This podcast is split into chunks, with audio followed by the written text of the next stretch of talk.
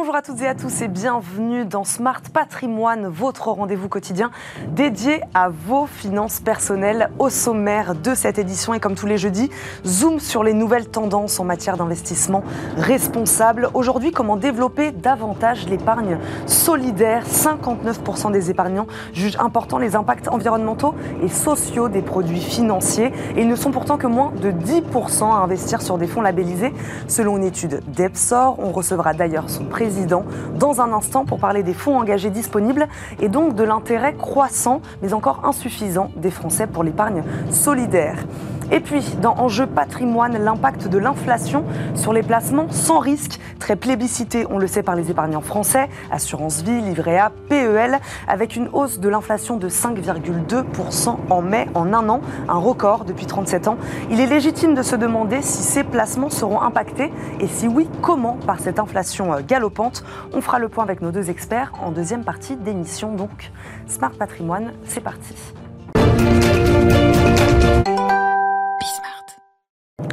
Focus aujourd'hui sur la finance solidaire. Elle séduit de plus en plus les épargnants français.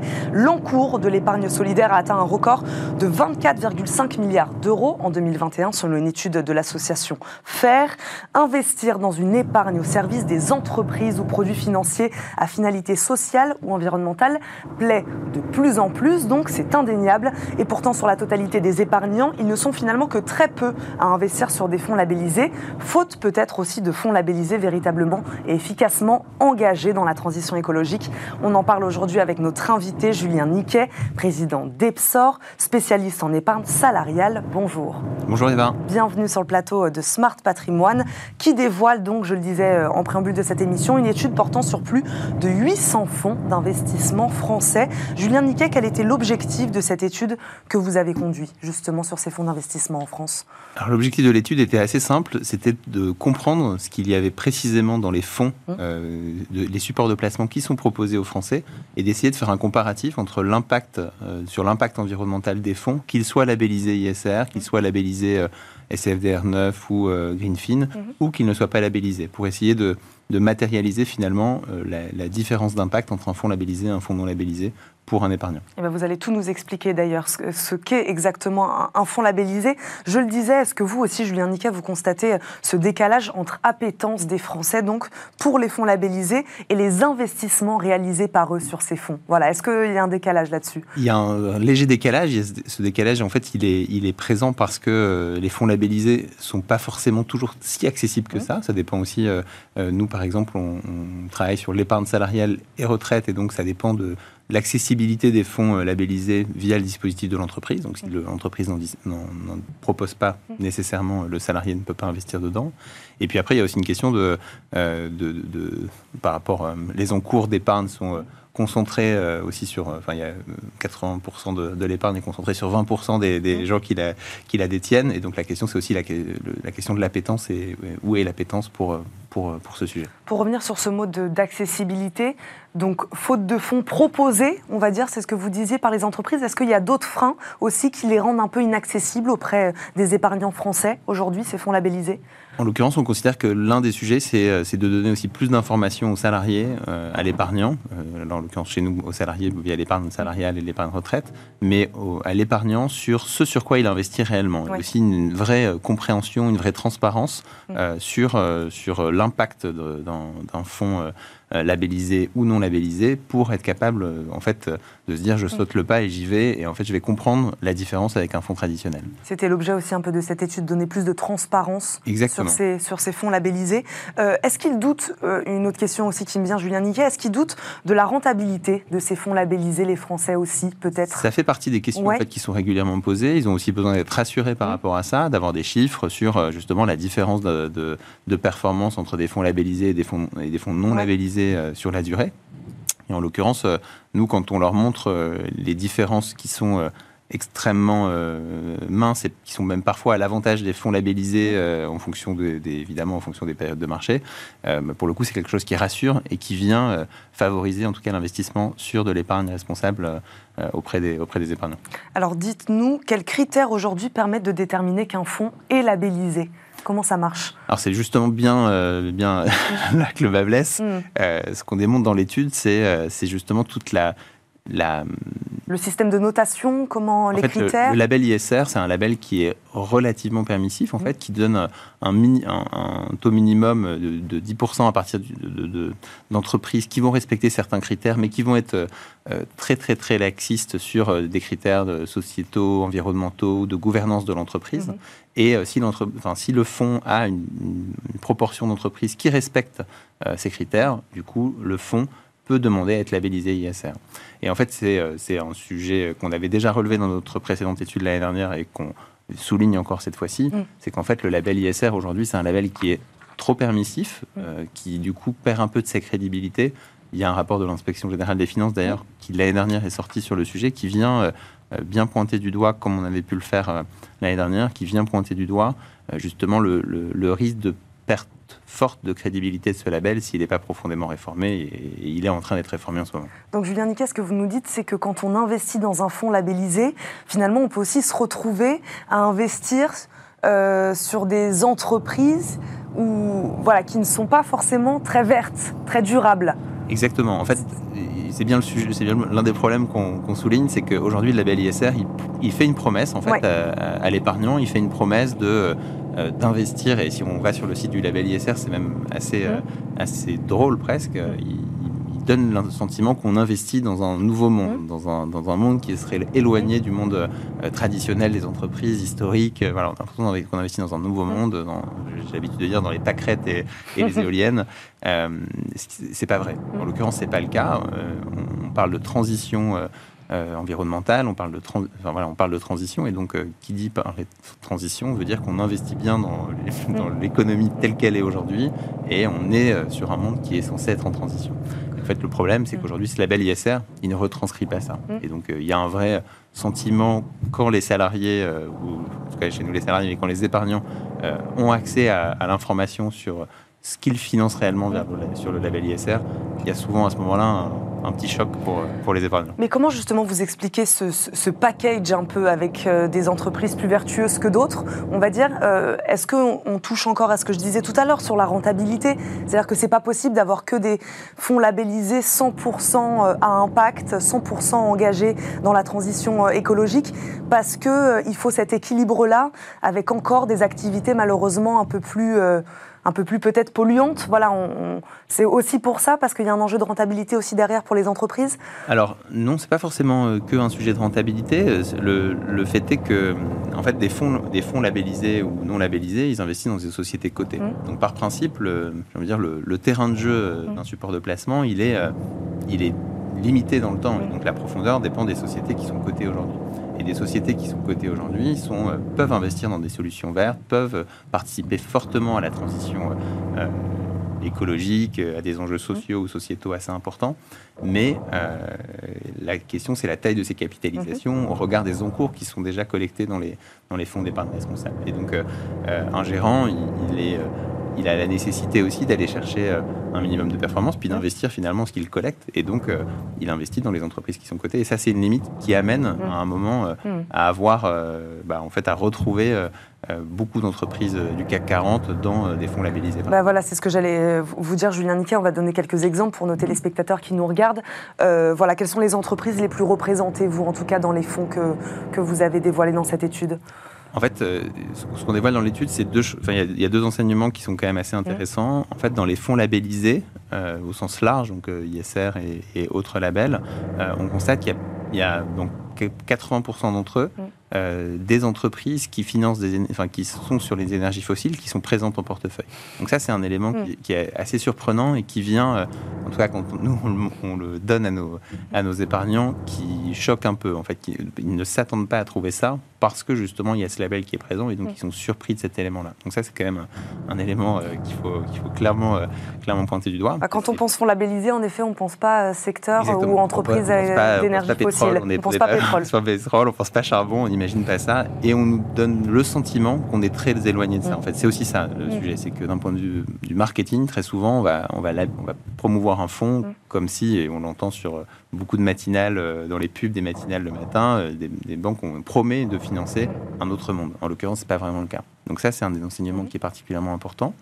Et ensuite, ce qu'on constate aussi, c'est que 50% des entreprises représentées dans les fonds euh, labellisés et non labellisés sont communes. Donc on voit bien qu'on est en grande majorité en train d'investir parfois sur les mêmes entreprises, sur les mêmes, enfin, sur les mêmes euh, actions, sur les mêmes émetteurs. Mhm. Et donc, euh, ça, montre bien que euh, on n'est pas en train de, on est en train de parler de deux écosystèmes qui sont complètement liés, qui sont, qui sont pas différents. Donnez-nous quelques exemples de grosses entreprises qui arrivent un peu dans le, dans le top 10 de cette, de cette étude aujourd'hui, pour qu'on ait des idées de secteur aussi. Oui, bien sûr. Par les grosses capitalisations très euh, très marquant parce que c'est euh, le cas de c'est le cas de Total Energy qui mm. est enfin, qui est souvent mm. euh, voilà qui, qui, suscite beaucoup mm. beaucoup d'émotions beaucoup de réactions mais en fait on voit que par exemple Total Energy est dans le top 3 des, des fonds non labellisés mm-hmm. en, termes de présence dans le portefeuille il est en, numéro 6 dans les fonds labellisés donc on voit qu'il n'y a pas un écart qui est qui est très très important entre mm-hmm. les deux et on passe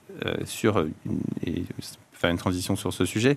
Euh, si on regarde les fonds qui sont labellisés SFDR 9, qui sont une nouvelle réglementation européenne qui est beaucoup plus restrictive et que nous on juge particulièrement qualitative, il arrive en 16e position. Donc on voit, on voit quand même qu'il y a un vrai écart sur ce sujet-là, aussi parce que euh, on est dans ces cas-là sur des fonds qui ont euh, un engagement beaucoup plus fort sur ces sujets. Et donc, vous parliez donc il y aurait une espèce de frilosité un peu évidemment des épargnants à aller investir sur des, sur des entreprises qui, en effet, sur le papier, pourraient, pourraient faire peur? Oui, en fait, le, sujet, c'est et nous on, plaide. On pense greenwashing, voilà, on se dit. On, pense greenwashing. En fait, c'est surtout qu'il y a, du point de vue de l'épargnant, mm. il ne s'attend pas euh, ce qu'on constate, nous, c'est qu'ils ne s'attendent pas en majorité à trouver ces entreprises-là. Certains, sont, certains épargnants nous disent on n'est pas choqués. En revanche, ils souhaitent, ils aimeraient le savoir. Mhm. C'est-à-dire que c'est ça aussi le sujet. C'est-à-dire qu'aujourd'hui, c'est l'accès à l'information, mhm. la transparence sur ces sujets-là de la part des fonds pour aussi être capable de comprendre dans quoi on investit. On a régulièrement des salariés qui nous disent euh, Moi, j'ai accès à un fonds d'épargne responsable. Quand je regarde à l'intérieur, mhm. je suis investi euh, dans mon top 5 sur euh, BNP, Total Energy, LVMH. Est-ce que, enfin voilà, est-ce mm. que, est-ce que c'est normal? Est-ce que c'est nécessairement ça, ou est-ce que, ou est-ce que ça peut être d'autres entreprises? Est-ce que c'est possible? Et donc oui, c'est possible. Mm. Et ce qu'on constate dans notre étude, c'est qu'il y a des fonds qui sont quand même plus engagés que d'autres sur ces mhm. sujets, sur le sujet environnemental, mais aussi sur les sujets euh, euh, sociaux et sociétaux. Sur les 800, combien ont véritablement obtenu des très bonnes notes? On est à moins de 10%. Ouais. On est à moins de 10% euh, qui sont particulièrement mhm. engagés chez nous. Mhm. et on, on voit que c'est sur certaines sociétés de gestion mmh. euh, plus marquées, parce qu'il y a des sociétés de gestion qui sont aussi euh, particulièrement euh, engagées sur ces sujets-là, et, pas de façon opportuniste ou pas de façon récente, mais qui sont engagées depuis longtemps sur le sujet et qui, et qui se démarquent dans ce type de classement. Qu'est-ce que vous vous proposeriez aujourd'hui pour accélérer justement la tendance, inciter davantage les Français ouais, à faire confiance à, ces fonds-là, à les pousser? Alors nous, on plaide pour plusieurs choses. On plaide d'abord pour euh, aller assez loin dans la refonte du label ISR, euh, pour euh, clarifier un petit peu la position. Mhm. On voit qu'aujourd'hui, il y a des débats en ce moment sur est-ce que le label ISR doit aller jusqu'à l'exclusion de certains secteurs. Nous, en tout cas, on y serait relativement favorable, ou en tout cas, si ce n'est pas exclu, il faut que ce soit clairement explicité. je fais souvent le parallèle chez nos clients entre euh, je, vais acheter, je vais investir de l'argent dans un support de placement et euh, je vais acheter ma bouteille de lait au supermarché. Aujourd'hui, je vais acheter ma bouteille de lait au supermarché, j'ai un Nutri-Score, je sais d'où le lait provient et j'ai accès euh, aux composants du lait, j'ai accès aux composants, aux ingrédients de la bouteille. C'est exactement la même chose mhm. quand il s'agit de, d'investir de, dans un support de placement. Aujourd'hui, on a fait les choses de façon parfois réglementaire et technique, ce qui fait que personne ne lit ces documents et personne ne les regarde parce qu'ils sont assez incompréhensibles. Il y a un fameux document qui s'appelle document d'information clé pour l'investisseur que personne ne regarde, personne ne lit. Mais le sujet, c'est de donner une information claire et lisible. Et ça, ça fait partie des, des, des, chantiers importants de ce que doit faire le label ISR. C'est de, de, si on vient, enfin en tout cas si le, un label d'État vient mettre un tampon sur, euh, sur un fonds, mm. de s'assurer de la qualité qui est derrière avec, euh, avec un petit peu plus d'informations que ce qu'il y a aujourd'hui. Et eh ben on va terminer sur cette proposition. Merci beaucoup Julien Diquet d'avoir été avec nous euh, aujourd'hui dans Smart Patrimoine. Je rappelle, vous êtes le président d'Epsor. Merci beaucoup de nous avoir accompagnés, d'avoir parlé avec nous Épargne Solidaire. Tout de suite, c'est Enjeu Patrimoine.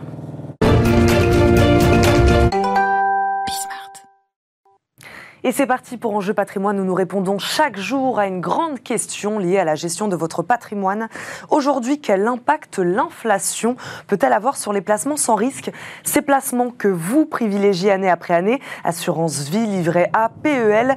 Pour rappel, l'inflation a atteint plus 5,2% en mai selon l'INSEE.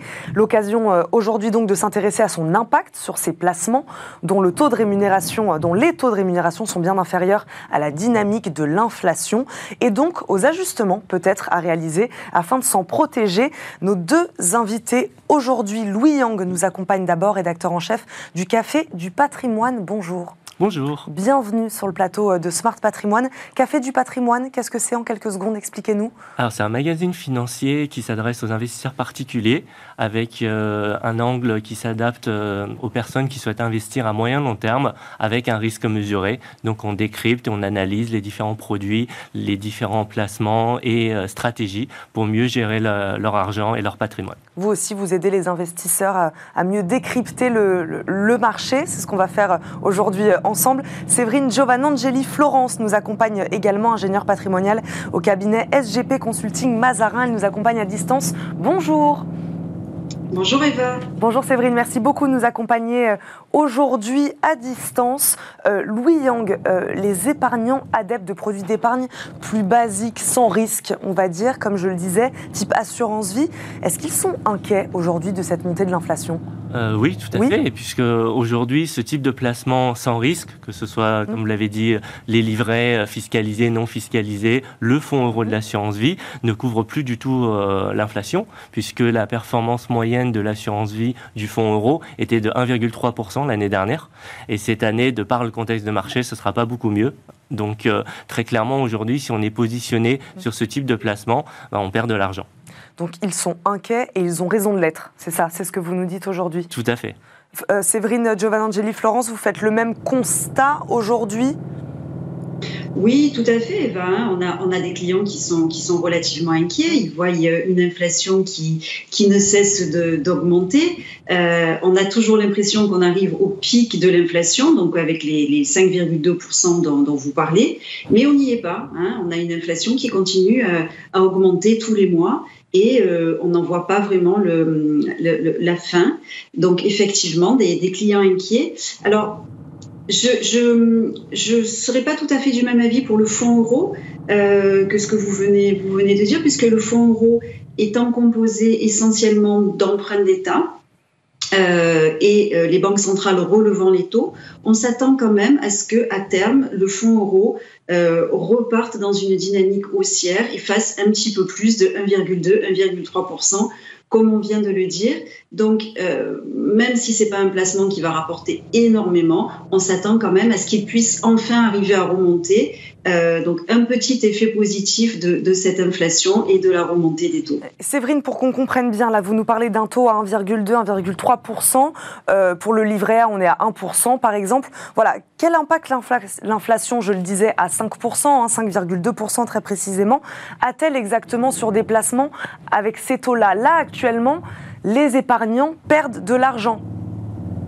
Très clairement, les, épargnants perdent de l'argent en, valeur, en tout cas. Hein. Euh, évidemment, tant que, tant que l'argent euh, reste sur le livret, on, subit cette inflation, mais on ne perd pas vraiment grand-chose. Mais en valeur absolue, ils perdent de l'argent de par cette inflation. Alors, euh, le livret A euh, a été remonté de 0,5 à 1% euh, au mois de février 2022.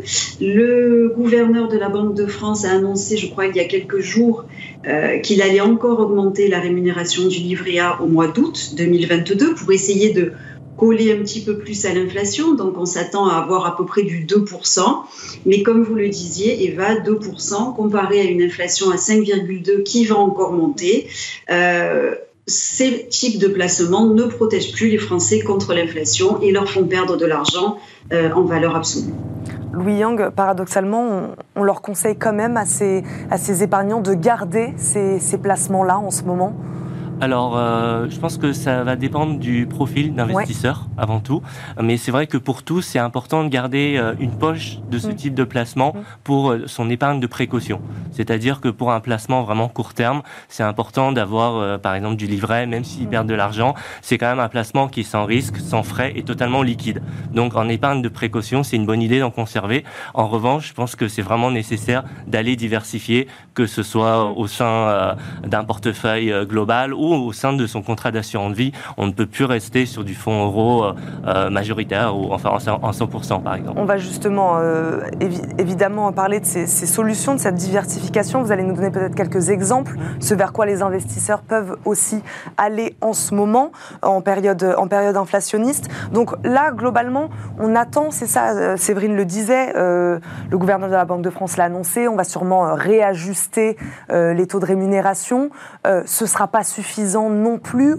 voilà, les épargnants, on leur dit attendez ça, et en même temps, ce ne sera pas non plus euh, c'est suffisant, c'est ça Tout à fait. Donc au, 1er août, ce sera réévalué à combien? Peut-être 2%. C'est le gouvernement qui aura le mot final. Mais même si c'est réévalué à 2%, ce sera pas suffisant. Donc euh, ça va renier sur la performance euh, des, des, placements euh, livrés A et tous les placements livrés qui qui sont qui vont suivre le, la hausse du la, hausse potentielle du livret A. Pour, pour qu'on prenne le, le, le, truc à l'inverse, Louis Yang, quel niveau d'inflation la France doit-elle retrouver justement pour inverser cette tendance Il faudrait que, voilà, pour que la tendance s'inverse. Alors, euh, si on regarde, euh, des, on va dire, euh, au niveau des, périodes classiques, mm. ce que les banques centrales essayent de, mm. de par leur action de viser, c'est plutôt une inflation autour de 2-3%. Voilà, 2-3%, c'est, on va dire, c'est une moyenne classique économiquement. On sera plus sur les 0% qu'on a connus par le passé, mais c'est vrai qu'il faut s'attaquer à cette inflation galopante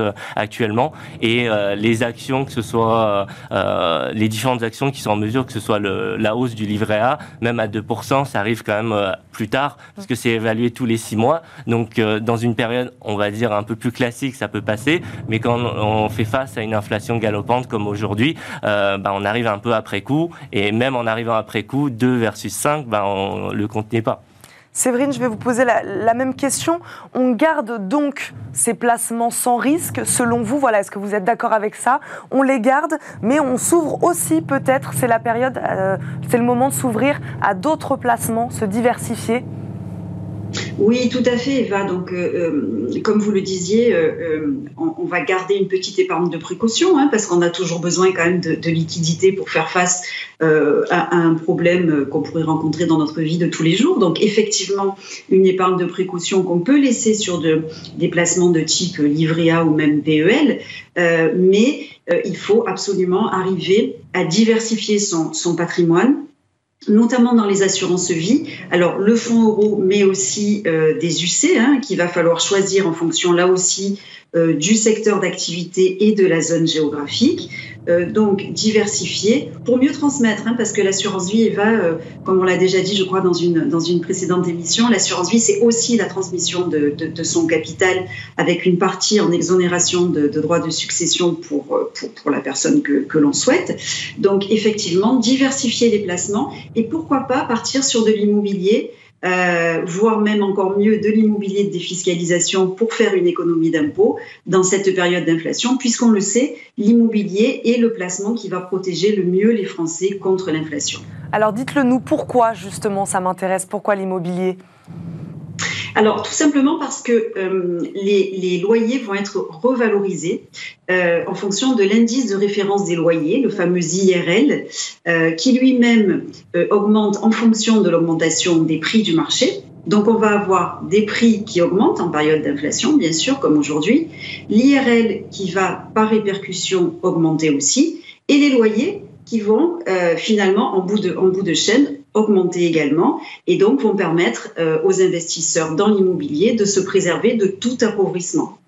Louis Yang, l'immobilier, ouais, bonne idée Oui, je confirme, je hmm. pense que c'est une bonne idée. Surtout que l'immobilier, c'est accessible de différentes manières. Il y a aussi via des CPI, des CPI qui peuvent être des unités de compte justement d'un de, d'un contrat d'assurance vie. Donc ça permet justement d'aller diversifier euh, sur l'immobilier, que ce soit l'immobilier physique ou papier, qui euh, par exemple sur les CPI qui ont fait une performance autour de 4,5% en moyenne. Donc il y a du mieux, il y a un peu de moins bien en hmm. fonction de, des différents sous-segments. donc là, Mais dites-nous précisément pourquoi les SCPI, justement, quels sont les avantages à investir actuellement en période inflationniste Alors l'avantage, c'est pour moi, c'est la, liquidité relative par rapport à l'immobilier physique, mmh. le fait que ce soit accessible via un contrat d'assurance vie qui propose donc ce qu'on vient de dire, les avantages en matière de fiscalité au bout de 8 ans, mais également en termes de succession. Et donc sur ce type de placement, on, peut allier un petit peu les deux, c'est-à-dire les avantages de l'immobilier plus le côté liquidité d'un marché, d'un marché avec un faiseur de marché. J'aurais aimé vous poser la question aussi, Louis Yang. On parle de placement sans risque, c'était l'objet de notre, de notre débat. Euh, est-ce qu'en période d'inflation, il faut aller justement vers des placements plus risqués aussi C'est la question qu'on peut se poser. Euh, je ne sais pas, le marché action par exemple. Enfin voilà.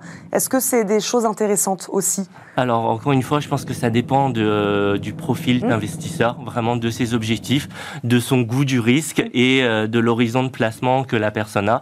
Je pense que si c'est une personne qui peut se permettre d'investir à long terme, mm. qui est prêt à prendre un peu de risque, il faut aller sur les marchés actions, malgré la volatilité actuelle, parce que si on prend sur des laps de temps très longs, mm. les marchés actions comprennent des indices américains ou européens, génèrent plus de 8% de performance par an, mais sur une durée très longue, mm. pour pouvoir lisser la volatilité. Et je pense que c'est encore plus vrai actuellement, parce que les marchés quand même, sont quand même très chahutés, donc il faut aussi être sélectif. Donc euh, si on y va, il faut y aller avec euh, euh, un état d'esprit où on va être investi sur du long terme et qui a une volatilité qui peut, qui peut être présente. Séverine, il nous reste une petite minute. Même question, on a parlé des placements sans risque, donc qui sont impactés hein, par l'inflation et qui font perdre actuellement très peu, mais un peu d'argent en tout cas euh, aux épargnants. voilà, des placements risqués, vous, ça peut, ça peut être intéressant, le marché action notamment? Oui, alors effectivement, comme vous le disiez en plateau, tout dépend du profil du client. Hein. On ne peut pas amener n'importe quel client sur un marché action puisque comme vous le savez, il faut quand même que nous, euh, on s'assure qu'il est capable de comprendre euh, ce qu'il est en train de faire avec son argent, hein, de, bien l'appréhender. Donc, euh, à partir du moment où le client est en capacité de comprendre et souhaite investir sur les marchés actions, pourquoi pas, mais effectivement, comme vous l'avez dit, sur du long terme, euh, surtout pas se baser sur ce qui s'est passé notamment la semaine dernière, hein, où le CAC 40 a perdu plus de 5% euh, en une semaine, alors que pour rappel, il avait perdu 15% de janvier à mai. Donc en une semaine, on a fait un tiers euh, des cinq premiers mois de, l'année à l'annonce de, de, la levée des taux par les banques centrales.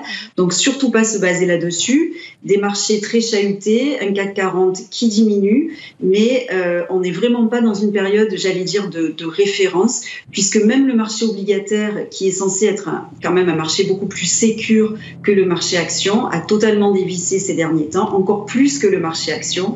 Donc effectivement, ne pas se baser sur les périodes actuelles, partir sur du long terme avec les clients qui le souhaitent et qui le comprennent, euh, et puis patienter pour retrouver quand même des marchés qui vont, on l'espère, euh, retrouver une certaine stabilité.